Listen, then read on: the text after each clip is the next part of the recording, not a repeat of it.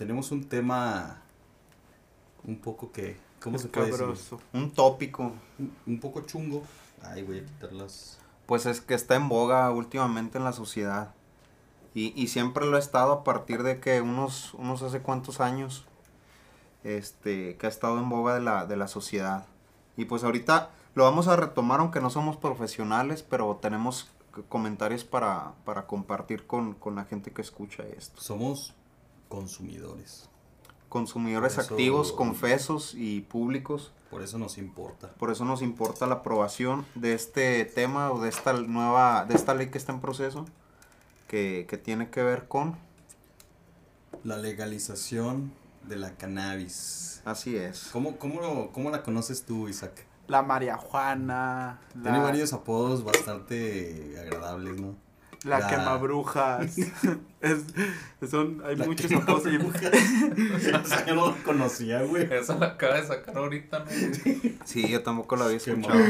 Pero, pero sí. son- ¿Cómo le decíamos, güey? La, el- Eh, la, la, la langosta, la langosta fina. la mandrágora también. La La mandrágora. La mandrágora. La- las finas, los, los finos humos. Las mandrágoras haciendo referencia a esos frutos de, de Harry Potter, ¿verdad? Que, que salían ahí como hortalizas y así la, la apodábamos en- eh, localmente. Pero imagino que también localmente muchos grupos tienen su, su forma de llamarle a, a este tipo de, de marihuana o la marihuana en sí. Porque he visto que mucha gente comparte noticias que mencionan que ya se aprobó la marihuana y están en el entendido de que ya pueden andar por la calle libremente fumando cuando en realidad es que va, va avanzando en un, en un procedimiento legislativo y pues digamos que va en el 50%. Y aún así, aunque vaya en el 90%, en la última fase el presidente la puede tumbar. Así que es, es importante la, la controversia, ¿verdad? Que se ha suscitado en base a la, a la legalización. Prácticamente no hay que cantar victoria. No hay que cantar victoria exactamente. ¿Crees que también fue como que un calmante para las personas que buscaban la... No, di- diles que ya propusimos y que ahí va. Pues puede ser porque en México desgraciadamente la presión social siempre ha sido una herramienta para que las autoridades hagan acción o tomen, tomen partido de las, de las cuestiones que están en boga. Ahorita, por ejemplo, el feminismo que, que, que ha estado muy, muy partido en la sociedad, si estás a favor o en contra. A final de cuentas, pues las acciones de, de desencadenadas a partir de la omisión de la acción de justicia, pues está creando que las autoridades pongan más atención en, en estos temas. Igual en la marihuana ya últimamente ya se está viendo más, más acción en, en el proceso legislativo. ¿No ¿verdad? crees que sea también como que ese ese punto en el que le están están madreando el gobierno, güey? Sobres, güey, dales este pedo para que se calmen, güey, para que se olviden de este rollo que está pasando acá, güey. ¿No crees que puede también pasar algo así, güey? Pues eh, realmente yo creo que ya es más una necesidad. Digo, sí se puede confundir, ¿verdad? Como una llamada cortina de humo que aquí en México parece feria de cortinas de humo, porque las venden a más no poder, a cada rato sacan nuevos acontecimientos. Pero creo que más que nada era un tema que ya era necesario darle seguimiento porque desde años atrás ya se había intentado, ya se habían presentado eh, propuestas. Inclusive el, el presidente Fox fue el que inició con este tipo de cuestiones. Eh, metió una, una propuesta para la despenalización de la marihuana y lo único que logró, aunque se puede decir que es un gran logro, un paso en una sociedad tan conservadora en los años que él estaba gobernando, fue que se pudiera eh, al menos aprobar eh, la aportación del 5%, el 5 gramos de marihuana. Que, que habría que cuidar muy bien, quitarle los cocos y la ramita para que esos 5 gramos fueran marihuana de calidad y que no trajeras puro coco de 2 gramos, güey. Pero lo 5 traes- gramos, eh, ¿tú consideras una cantidad ya suficiente? Pues para una persona que no es adicto, no es tan, tan, no consume tanto, yo considero que es una cantidad que para el, el propósito de, de la recreación, pues es suficiente, ¿verdad? Digo, sin llegar a un punto de exageración, pero Si, es un si es buen- líquida, ¿cuánto está permitido? No habla de la, no habla de lo líquido, habla nada más de El los líquido. gramos. ¿Cómo Exacto. sería el líquido, güey? ¿El CBD El o wax. el wax? El wax. Aunque el CBD creo que no tiene el, la, la sustancia prohibida. La, La- la- ah, ¿Cómo se llama? La... ¿Cómo se llama eso, güey? Tiene un nombre, güey. THC. el THC, güey. Ah, Lamentablemente no tenemos a nuestro experto, güey. Mira, yo Eh, te, te incluso puedo de decir, te puedo decir exactamente el término de la sustancia A ver. que, que está prohibida en la ley de salud. Eh, se llama tetraidocannabinol. Mm, Esa, y, y se llama, y varios, y derivados de ella, que, que implica precisamente la, la eh, es, es precisamente la marihuana, pero ya con los activos y compuestos que, que precisamente el Estado está eh, penando, ¿verdad? Sancionando. Y aquí pues el, el- lo importante también es la controversia de, de, de, de si es permisible o no. Hay que recordar que Lázaro Cárdenas fue el primer presidente que ya lo había permitido en México. Eh, la, la marihuana en, en su el- en cuando él estaba en la presidencia él asumió la decisión de despena- despenalizarla inclusive mandó a, a que se instalaran dispensarios de marihuana en, en- en México verdad y fíjate que, que a pesar de los pronósticos de los periodistas conservadores y la gente conservadora dio un muy buen resultado para los mexicanos ¿Por qué? Porque la, la- no nada más vendían marihuana, inclusive vendían cocaína, vendían otro tipo de, de sustancias ilícitas, este, y la, la vendían a un precio controlado y en dosis este, controladas también. Es decir, en ese entonces un gramo que comprabas o, o una, una cantidad, una porción de cocaína que, de que tú consumías en los dispensarios del gobierno te costaba aproximadamente 3 pesos. Este, si tú la consumías en el mercado negro te podría valer hasta 45 pesos. Y hay que tomar algo en consideración que era un paraíso para los drogadictos en ese momento porque la, la- las dosis que les vendía el gobierno en los dispensarios era de calidad. Los, pu- los gramos que vendía de cocaína eran de, de calidad. Pero tres pesos en ese entonces. Sí, ¿cuál inclusive uno, y, y los que vendían en el mercado negro estaban diluidos con varias sustancias, o sea, era, era mugrero realmente lo Sí, que sí, sí. consumía la gente. Eh, un gramo de calidad que le vendían en el dispensario valía de 3 a 4 pesos, en el mercado negro lo conseguías en 500 pesos, de calidad, ¿verdad? Que fuera cocaína pura, por así, por así decirlo. Lavado, como le dicen. Entonces esos dispensarios sí se, sí se implementaron. Se implementaron en el gobierno de Lázaro Cárdenas este, en el último año y duró muy poco. ¿Por qué? Porque eh, los Estados Unidos tenían un problema fuerte con la marihuana y con otras sustancias prohibidas, de las cuales México era el principal productor. México le exportaba a Estados Unidos, era el principal exportador de marihuana y de sustancias ilícitas que aquí estaban permitidas y allá no estaban apenas estaban entrando en ese problema porque inclusive todavía alcanzaron los hippies, todavía alcanzaron cuando estaba legalizada en Estados Unidos y alcanzó una, un tema que me gustaría tomar más adelante, que es la de la generación de los escritores beat, se le llama, que era antes de los hippies, pero su, su estilo era un libertinaje, o sea, su estilo de vida de esos escritores era un libertinaje. De los dos escritores principales de esa generación es, es Burroughs y es Jack Kerouac. Eh, son dos representantes de ese Mm. movimiento y eran, pues su- sus pilares eran el libertinaje, incluyendo drogas, sustancias y, y todo lo que te pudieras imaginar dentro del ¿Quién sería el padre de esta de esa generación? Pues el- fue, eh, le llamaban la, la, la- el- la- los tres caballos del apocalipsis que eran precisamente Burroughs, Jack Kerouac y ahorita que me acuerdo te digo el otro nombre, falta otro, pero ellos eran los tres eh, principales.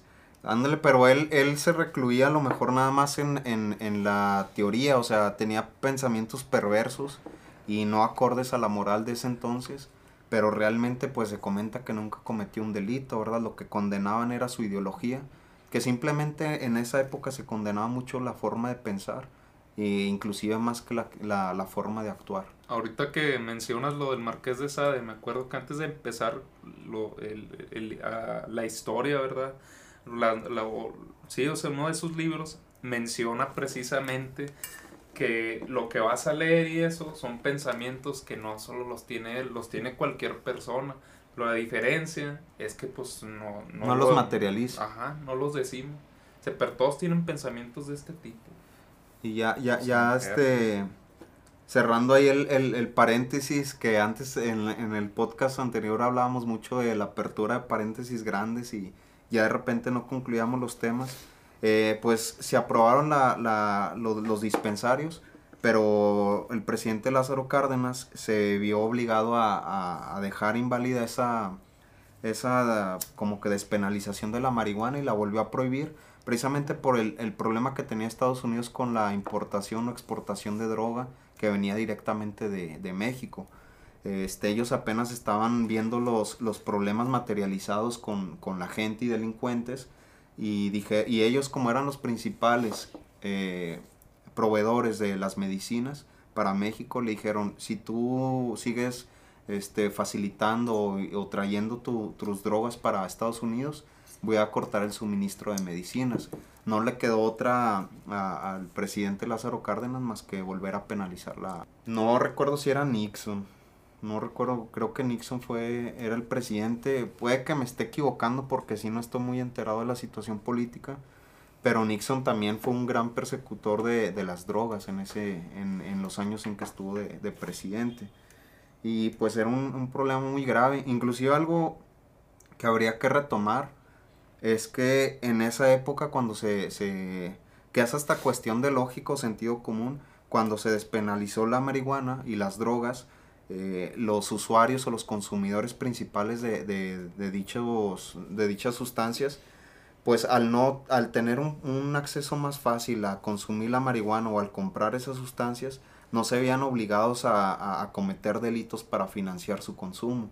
Cosa que ahorita, pues, este, combinada la necesidad de un adicto y el monopolio del mercado negro, pues es la peor combinación que puedes tener en un, en un sistema político y te va, a traer, te va a traer grandes desgracias como lo hemos visto en la guerra que inició Calderón contra, no nada más fue contra el narco, sino fue contra la guerra, la guerra que hizo contra las drogas y ha costado demasiadas vidas, demasiadas eh, abolición de ideologías y, o sea, pero está muy disfrazada, estuvo muy disfrazada esa guerra, tanto que ahorita puedes encontrar gente que apoyó, apoya esa guerra de, de, de Calderón contra este tipo de situaciones.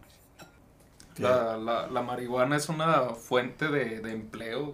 O sea, para verlo así, hay lugares donde es su sustento, güey. O sea, generar, cultivar droga es de ahí donde se, se sustentan los campesinos. Entonces, imagínate si la llegan a, a legalizar, generaría ahí un poco más de, de trabajo para las personas. Entonces, viéndolos de- desde ese punto, o sea, en cuestión de empleo, no sé tú cómo lo ves, o sea, ¿qué piensas en ese aspecto de como fuente de empleo? Incluso, o sea, ya estarían hablando de que les dieran un sueldo mejor al, porque no creo que el, que el kilo, las toneladas que puedan llegar a sacar se las paguen bien. Y también que no cuentan ahí con un seguro ni nada, o sea, lo poco que ganan, güey. Y es andar ahí sin, sin seguro. Aquí hay, aquí hay un, un tema interesante de, de un doctor, precisamente se llama Leopoldo Salazar Viniegra, que fue un, un doctor que se fue a estudiar a Francia precisamente el problema de, la, de las drogas y aquí estuvo encargado de centros psiquiátricos de, de personas que ahora se le conocen como anexos, pero eh, ahí los tenían considerados como otro tipo de, de pues otro, otro propósito, ¿verdad? No lo veían precisamente como un anexo, sino como un centro de rehabilitación. Este, y fíjate que yo comparto la opinión que tiene él respecto a las drogas, porque él comenta que el problema de las drogas es un problema de salud, o sea, un problema de, de, de salud así como el que produce el exceso de refresco en las personas. Es un problema de salud y no es un delito como tal el consumirlo, pero en México sí lo han penalizado y satanizado.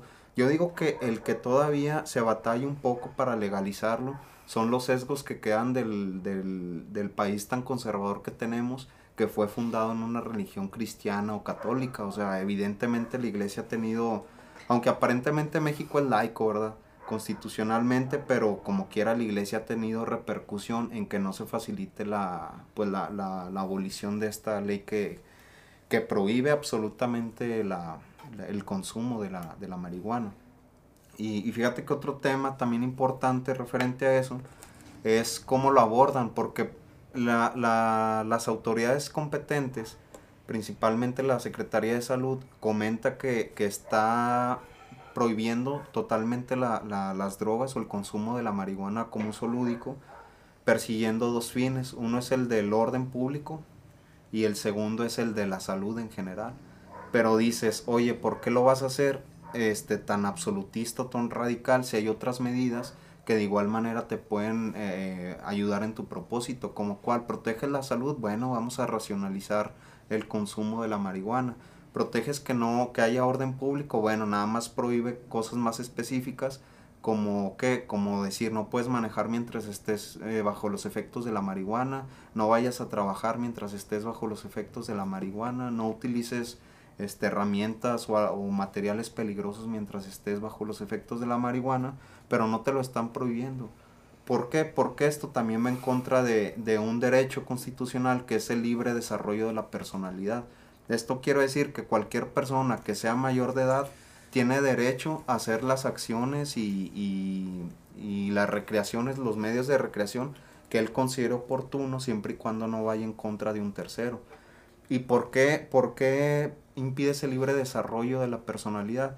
Porque la marihuana a veces la puedes utilizar nada más para liberación de la tensión, para liberación del estrés, para generar una introspección creativa que un artista a lo mejor lo puede considerar como una canalización de su creatividad, decir, bueno, a través de la marihuana me relajo o inclusive puedo alcanzar mayores grados de, de, percepción o de sensibilidad, ya ves que todo se hace más, más, pues lo sientes más nítido, o sea, puedes fumar marihuana y, sientes más nítido una canción, sientes más viva un color, y un artista puede apegarse a eso, decir, oye, ¿por qué no me permites utilizarla cuando a mí me está ayudando en este sentido? y me estás coartando la libertad de, desarrollo de mi personalidad. Y ya sin contar que en varias, este, pues asentamientos eh, mayor, mayormente en el sur de México, que utilizan inclusive la marihuana para cierto tipo de festivales y ceremonias donde se agradece como que pues los frutos que ha dado la tierra y lo consumen, ¿verdad? O sea, sí es un tema muy, muy importante que, que creo que nada más se está viendo un, un, lado, pero no se está viendo el panorama en general bueno, hasta ahorita que ya está un poco más avanzado este procedimiento para, para, para permitir el consumo de la marihuana. Fíjate que estaría padre, yo creo que a lo mejor a los que no, no, no consumen, poderles explicar más o menos qué, qué, qué sientes, ¿no? O sea, decir, con el alcohol se siente de esta manera, qué se siente cuando fumas y dependiendo qué, qué variante es la que estés fumando. Bueno, de hecho, este, el, doctor que les comentaba anteriormente eh, se burlaba de los estudios de, Estados Unidos. Estados Unidos hacía un estudio donde exageraba los efectos negativos de la marihuana y hacía un fundamento cuando no tenía herramientas suficientes de, análisis o de estadísticas que hubiera llevado a cabo de los efectos de la marihuana, se basó en un libro de, de que es uno de los más conocidos escritores malditos, como le llaman, y él tiene un libro llamado Los, los Paraísos Artificiales. En ese libro, este, él expone o, se pone a escribir bajo los efectos de diferentes tipos de drogas. En el de la marihuana habla de una perdición en un paraíso y, empieza a divagar un poco en los efectos que produce pues internamente en él, la retrospección que, produce en él.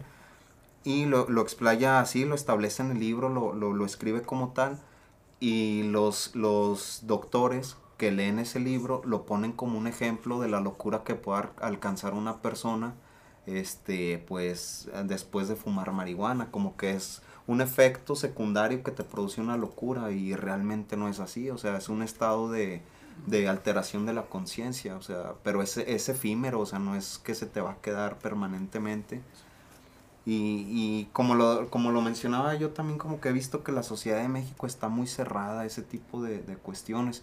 Lo que, se ha, lo que se ha hecho aquí es nada más se ha probado en el uso medicinal. Y hasta eso a veces los doctores dicen que es muy complicado porque para poder recetarlo a sus clientes se utiliza lo del, ¿cómo habías mencionado ahorita? Un, un, que es un producto precisamente para... El CBD. El CBD se utiliza mucho para, pues, para eliminar dolor, para eliminar la epilepsia, algunos malestares, eh, la migraña. Y los doctores se topan con ese muro de la burocracia en México, de decir, oye, me pides demasiados documentos, ¿cómo quieres que yo pueda administrarle a un paciente esto cuando tú me impides eh, poder, eh, o me, impides o no me das el permiso para yo proceder a poder recetar este tipo de medicamentos. Lo cual es un, pues es una es un, un perjuicio para quien en verdad lo quiere utilizar en, en fines médicos. Me acuerdo de un, de un caso muy sonado que hasta lo llegó a la Suprema Corte de una niña que le daban ataques epilépticos, empezó a, co- a consumir el CBD y disminuyeron en su totalidad hasta que se quitaron por completo, pero sus padres batallaban mucho porque lo, lo importaban directamente de Estados Unidos. Ahorita afortunadamente creo que en Monterrey hay varios lugares donde los están vendiendo y en toda la República, o sea, ya es algo más, más permisible. Y creo que lo único, el único lugar donde está completamente permitido, si no, si no me falla la, la, la memoria, es en los Países Bajos, principalmente Ámsterdam, que todo lo, lo, todos lo, lo toman de referente de libertinaje. Pero creo que ahí es una sociedad muy responsable a pesar del libertinaje. A un país tercermundista le puede sonar libertinaje, pero a un país educado que tiene la responsabilidad de lo que le es permisible, eh, pues eso ha dado buenos resultados.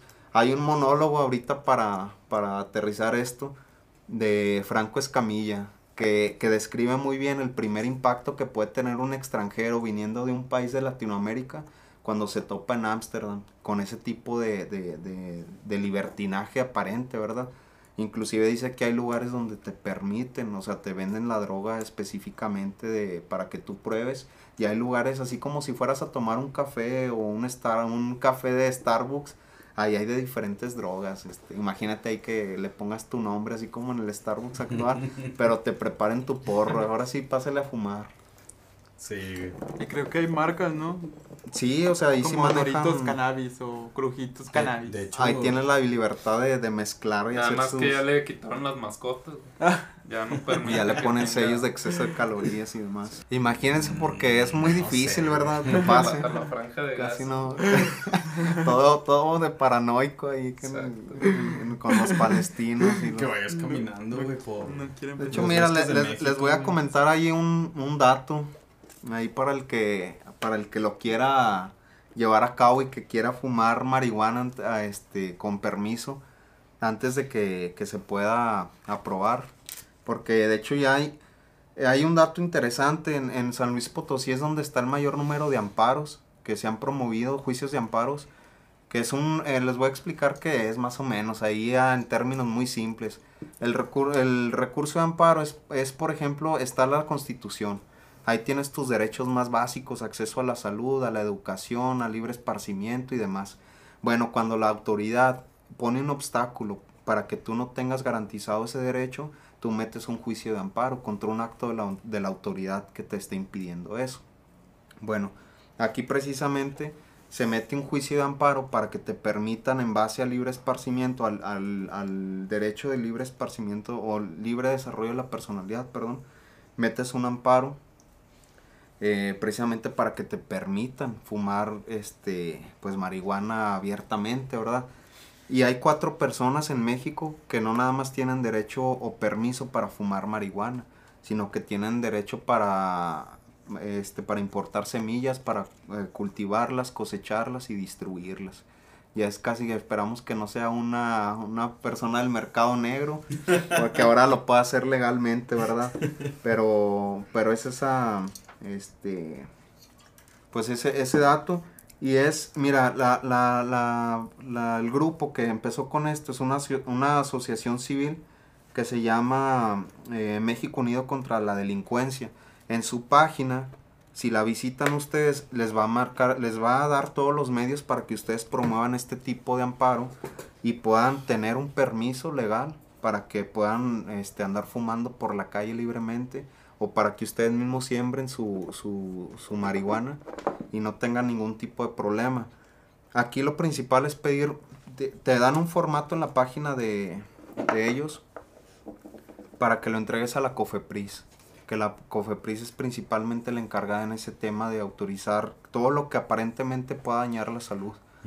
Este, llenas una solicitud, la ingresas y ellos te tienen que dar respuesta. Ya que te dan respuesta, con eso vas a, a anexarlo a un amparo que vas a presentar ante un juez de distrito. El amparo ahí mismo en la página de, de la asociación que le acabo- les acabo de mencionar, vienen los formatos donde ya viene elaborado el amparo. El, el permiso de la COFEPRIS no pasa de una hoja, es una hoja prácticamente donde das tu dirección, eh, vienen los artículos del por qué estás solicitando y por qué te deben autorizar el permiso para consumir marihuana y vienen los formatos para los amparos. Los promueves y créeme que es un procedimiento bien, bien sencillo. O sea, no es más que tener paciencia, pero en menos de unos, a lo mucho unos cuatro meses. Si se complica la cosa, pues un poco más, pero puedes tener acceso a ese tipo de permiso. Así que si lo quieren hacer, no es que los aliente, ¿verdad? Sino a las personas que están en esta situación de, de que consumen, pues ya que lo hagan con un permiso y sin, sin preocuparse, pero tampoco es una, una invitación a No los que no lo hacen, los que no lo hacen, Es sigan ahí, quienes- o sea, sigan en esa postura de no fumar. Pero Eh, ahí, por una ejemplo, invitación. ahorita que mencionas cuando dices lo de la justificación o por qué lo quieres, ahí que le vas a poner, a- si es recreativo, te lo van a aceptar también. te lo tienen que aceptar, o sea, tú no tienes que justificar si es por usos médicos y demás, o sea, tú tienes la decisión de hacerlo, ni modo que le pongas. Es más, si tú le pones médico, que es por un fin médico, es tan justificable como decirle, pues nada más porque quiero reflexionar, quiero quitarme la tensión, quiero quitarme el estrés. Los dos o los tres justificantes que acabo de mencionar tienen la misma validez. Inclusive ya hay, ya hay este pronunciamientos de, de la, de la Suprema Corte de Justicia donde dice que eso es inconstitucional, así que no falta mucho para que se tumbe esa ley. Y pues también el otro problema que estaba pensando y que ya se ha dado este pues como que para debate es en dónde vas a, situ- a situar a las personas en los bares en Saltillo, específicamente que estamos aquí. Dice, se aprueba la ley, por así decirlo. ¿Y tú en dónde vas a darle o dónde vas a procurar el espacio para que ese tipo de personas pues pueda consumir marihuana? Porque ahí es otro tema importante. Si tú no la consumes, yo sí fumo marihuana, por así decirlo, estamos en un bar y tú no fumas y yo sí, si fumo, pues te va a dar lo que le llaman coloquialmente el hornazo y te va a producir efectos. O sea, tampoco se trata de que se invada la esfera de tus derechos, Es decir, "Oh, yo, de- yo sí fumo y tú no, pero no tiene más validez mi derecho a fumar que el Sí. tuyo de no hacerlo, o sea, Pues es como los espacios que hacen, ¿no? De área de fumar y los que no. Pero, pues sí tienen razón. Igual a qué distancia tienes que estar para que no, no te haya pegado. O que no te salga en un análisis, güey. O sea, Y, y algo que, que anticipo no- a como es la sociedad de, de, Salti- de México, pero en Saltillo especialmente, que es la que más, este, de la que más tengo conocimiento, es el hecho de pensar y, y, y creo que efectivamente se va a dar esa situación. Va a llegar el típico prepotente que va a decir, déjame fumar, tengo mi derecho por la nueva ley que se promulgó. Y, y no va a salir de ahí y va, va a decir, oye, entonces no me estás permitiendo, me estás discriminando. En lo que se resuelve la queja que él interponga en derechos humanos o en la institución que tú quieras, pues a lo mejor se lo rechazan, pero por lo pronto ya se dio una situación que posiblemente se va a repetir en muchos lados de México y pues va a tener que volverse a regular ese tipo de cuestiones. Ahorita O sea, es- que dices, a mí se me afuró que vas a decir otra cosa, que no va a faltar el que a lo mejor vas a un antro, ¿verdad? No, sí, este es el área VIP, pues, o sea, tienes que fumar porros de 2000 o 1000 para arriba, güey, y te tienes que aventar tres para estar en esta área.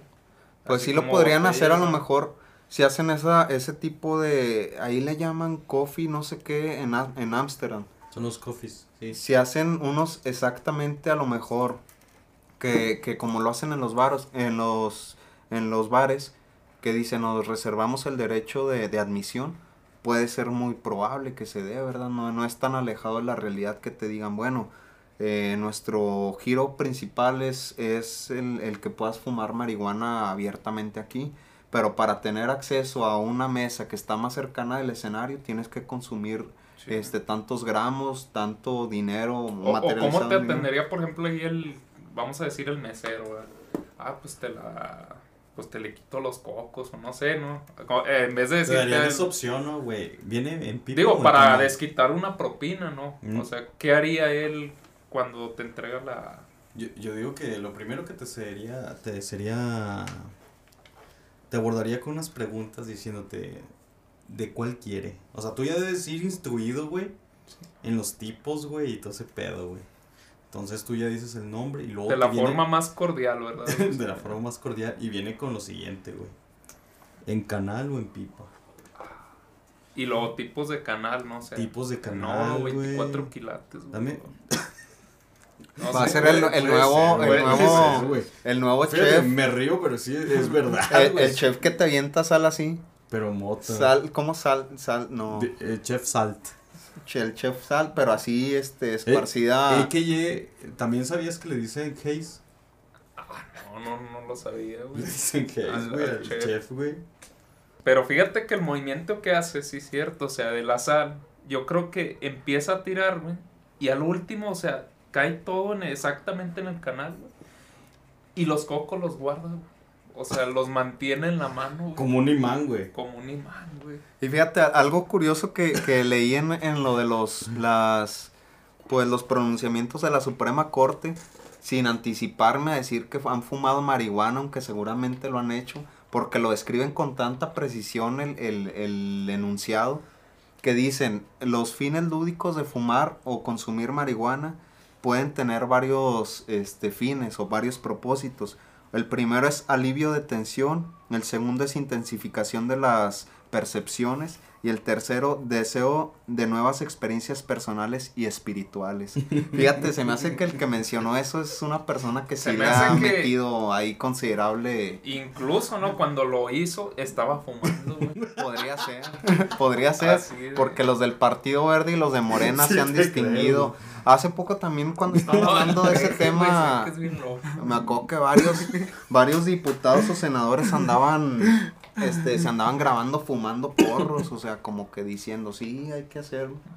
Y a- algo muy, así que fue muy, muy sonado, a mí me causó mucho impacto, es que enfrente del Senado a- eh, empezaron a levantar tienditas así, A toldos, y empezaban, es narcomenudeo, ahorita es narcomenudeo, o sea, le- le- para efectos legales, eso es narcomenudeo por donde lo veas. No, y enfrente del Senado. Yo no, yo no me altero por, por la venta de marihuana, pero me altero que estén haciendo un delito tan perseguido en México como el narcomenudeo y y, enfrente. le- y le- y lo estén permitiendo. Y hasta fíjate, las personas que vivían en los, con- en los condominios aledaños, porque después se mudaron a otra zona donde había condominios, les estaban reclamando de que, oye, eh, no es- no, nosotros no les permitimos que estén aquí y les decía la persona que estaba ahí manifestándose. Y tienen una orden o algo que les hayan dado para quitarnos. O sea, todavía eso sí, yo lo veo mal, ¿verdad? Estás invadiendo un lugar donde pues la gente no lo tolera y todavía no está aprobado. O sea, yo no me escandalizo, ¿verdad? O sea, no es un tema de escandalizarte, pero es, es adelantarte a lo que todavía no, no está aprobado. Eso sí es cierto, güey. Al- algo también que, que me llama la atención es, este, pues a mí que me gusta mucho escribir y ese tipo de cosas, ya, ya se pueden imaginar a lo que voy. Es que, y, y me- haciendo hincapié a lo que mencionaba anteriormente, de que para los artistas puede ser un medio de, de canalizar su creatividad, o, su creatividad o potencializarla. Porque estuve leyendo ahí, bueno, no es la primera vez que lo veo, pero que los escritores, los artistas, pero en especial los escritores, que es en lo que más me, me he enfocado, que tienen una relación muy grande con, con el consumo de marihuana, o sea... O, o de otro tipo de, de droga. No Sí, solo, claro. por ejemplo, de quien la hace. O sea, es como si decir, vas a escuchar música, vas a una obra de teatro o vas a un museo. Si vas, vamos a decir, sobrio o sin meterte nada, eh, ¿cómo lo percibes? Y ahora, si vas, por ejemplo, bajo un efecto, ¿crees que aumente la, la percepción o que destaques algunas cosas? O incluso lo que Ya- hablábamos, ¿no? ya De imaginarías lo que hacía Dalí, güey. Ese vato para pintar usaba LSD, estupefacientes no sé. bien, bien densos, güey. DMA, algo así, güey. Ok. Saben que es un, es un, una vertiente más del, del ácido. güey. Bueno, él hizo una pintura de un torero, güey. O sea, el vato está acá y... No, es esa- hablando en una entrevista. Y dice que él es lo que ve una persona que se mete LSD. Así como se ve esa pintura. Y dice, y la hizo sin haber consumido en ese momento. ¿Tú le crees, güey? Dalí Yo era creo muy- que Era muy sí, güey. espectáculo, güey, ese vato. güey. Yo Sí, creo que era sí muy, muy de espectáculo, era muy... Era un, perform un performance andante. atención donde sea, güey. Pero es que eso, eso del artista, güey, que yo creo que es casi un obligado, ¿no? Traer algún artefacto o tener un cierto comportamiento. distintivo. Un, un distintivo para un artista. Yo creo que es un obligado. Sí, güey, están los mercados, güey. O sea, estos vatos. Es lo, yo creo que es lo que las disqueras grandes, güey, aconsejan, güey. Es lo que yo, bueno, pienso eso, güey. Sí, o sea, un manager verdad, oye, para aumentar, haz esto, güey. Haz las, eh, güey, las ventas. O di güey, que este te pedo. robaron, güey, o no sé, güey. Hace, sea, hace unos días vi que le robaron a, a un rapero mexicano, güey. Que se las da de muy matón, güey. Sí. A Babu de Cártel de Santa, güey. Le robaron la camioneta, güey.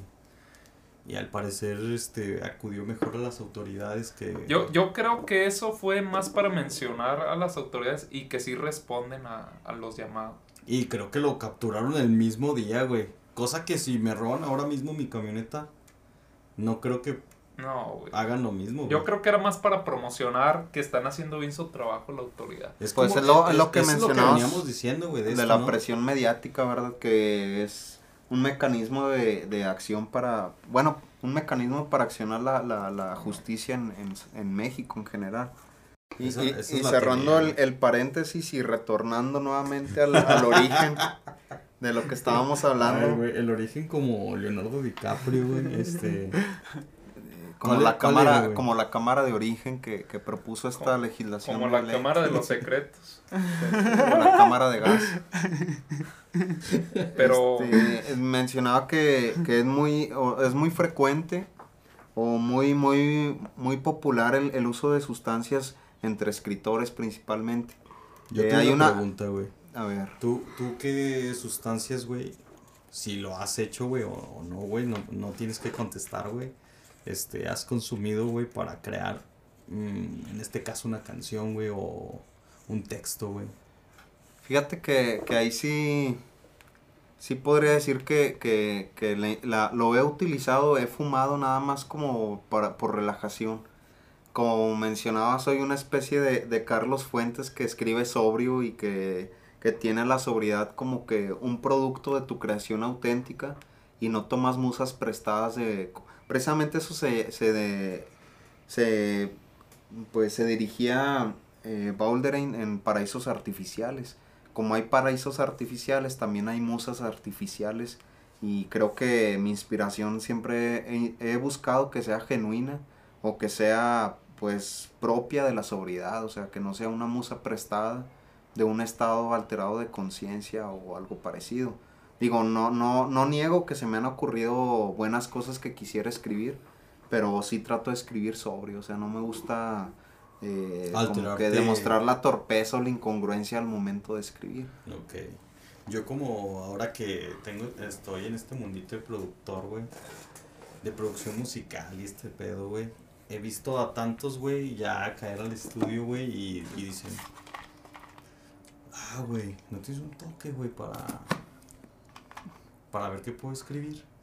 Sin agraviar, ¿verdad? O sea, ya no pueden escribir si no tienen Y eso es, y... La bueno, o motivación. sea, la no, no, motivación. no lo juzgo, güey, pero digo, No lo juzgas, pero lo, lo comentas nada más. sí, lo comento, o sea, Sin digo, juzgar. pero- Como es- no me pero, gustaría un mencionarlo. es- Cuando escritor, lo dices es ya que... después de- Pero bueno, yo, yo creo, güey, eres un escritor, güey, y no creo que hayas decidido ser escritor, güey, o MC, rapero, güey, cantante, güey, estando en ese efecto, güey. Entonces deberías poder escribir, güey, sobrio, güey, si no tienes eso, güey, o así, güey. Bueno, aunque no, no los culparía porque No, es lo mismo que digo, o sea, no los culpo, güey, pero... no los juzgas. Yo, yo pienso, güey, o sea, güey. Porque había escritores muy buenos que, que lo hacían bajo influjos incluso de drogas más fuertes, o sea, efectos de, de drogas más fuertes.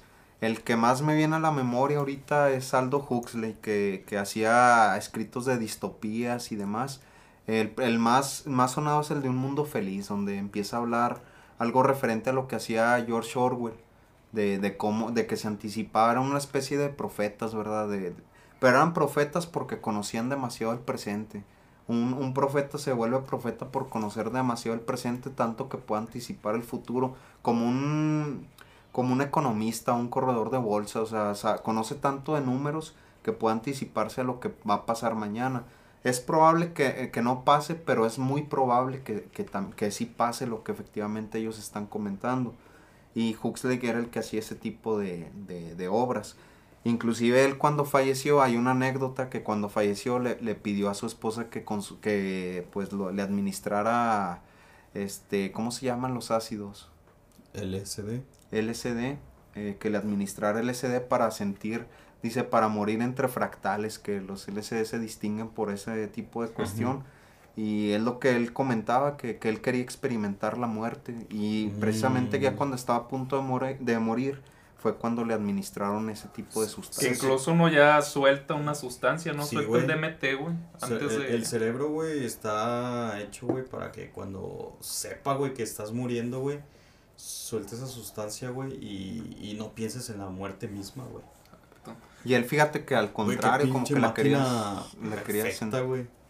Y ahorita que comentabas, por ejemplo, de las personas cuando van a, a grabar o a pintar, que tú, es que la necesito, ¿no? A final de cuentas no te va a dar algo más, o sea, son ideas que ya traes tú. A lo mejor es como con el alcohol, ¿no? Es que le quiero hablar a tal persona y no te atreves a hablarle hasta que tomas. O sea, ¿por qué? A lo mejor te da más valor cuando, cuando fumas. Pues es que es de- eh, es- te desinhibe, te desinhibe. es- Sí. Es decir, te quita todas las, las, las barreras morales o prejuicios que tiene, o escrúpulos morales. Y por ejemplo, a lo mejor tú Es como una sobrio, justificación, güey. exactamente, a lo mejor tú sobrio, piensas que al hablarle tienes a lo mejor la barrera del orgullo. Tienes la, la barrera de decir, a lo mejor eh, no es lo correcto hablarle cuando no la conozco a tal persona. Pero por ejemplo, consumes alcohol y te desinhibe. ¿Qué es eso? Te quita esas barreras. Te quita el orgullo, te quita la moral de, de pensar que está mal hablarle y solamente va ciego, o sea, conversando de eso. Y también otro escritor que, que, que también recurría mucho a eso era Jean, pa Jean, Paul, Jean Paul Sartre. Sartre, el del existencialismo. Y dicen que cuando escribió el libro de la náusea, precisamente se la vivía drogado, ¿verdad? Ese libro que es un pilar en, el, en la filosofía del existencialismo, que después, este, pues se volvió un ícono junto con, con Camus, con Albert Camus, que murió en un accidente de coche, pero se hizo una disputa muy fuerte entre ellos y, y, y la disputa fue como que el auge del existencialismo, precisamente por, por ese tipo de lucha. También hay que mencionar algo ahí como paréntesis al que le gusta la literatura, que, que Jean-Paul Sartre era prospecto a ganar un Nobel de Literatura, que incluso lo había ganado, pero lo rechazó por, por, por honor a sus principios de filosofía del existencialismo, que la existencia no estaba sujeta a una calificación de un tercero. En este caso él escribía bien, pero decía que la Real Academia Sueca pues no era no, no era quien para calificar su obra de buena o mala, o sea, en este caso había sido buena y, y mencionando nuevamente que les daban un, un buen premio este pues económico por, por haberlo ganado, pues Sartre lo, lo, lo rechazó y en su lugar lo tomó Albert Camus que hizo un discurso tratando de simular las palabras que hubiera dicho Sartre si hubiera subido al púlpito de la, de la Real Academia Sueca, que es, que es como que muy honorable. Y fíjate, es un ejemplo de moral muy bueno que, que se da, en, que, que deberíamos tomar todos o considerar, que a pesar de estar en contra de sus ideologías, subió y reconoció la grandeza de su adversario, porque siempre habían vivido en conflicto, o sea, es de reconocerse, ¿verdad? Y otra cosa que siempre se, que en ese mismo discurso se burlaba de accidentes automovilísticos y demás, y, y pues terminó falleciendo en uno. ¿verdad? Es, es la famosísima ley de, De Morphy. de Morphy. Si algo sale mal, puede salir peor.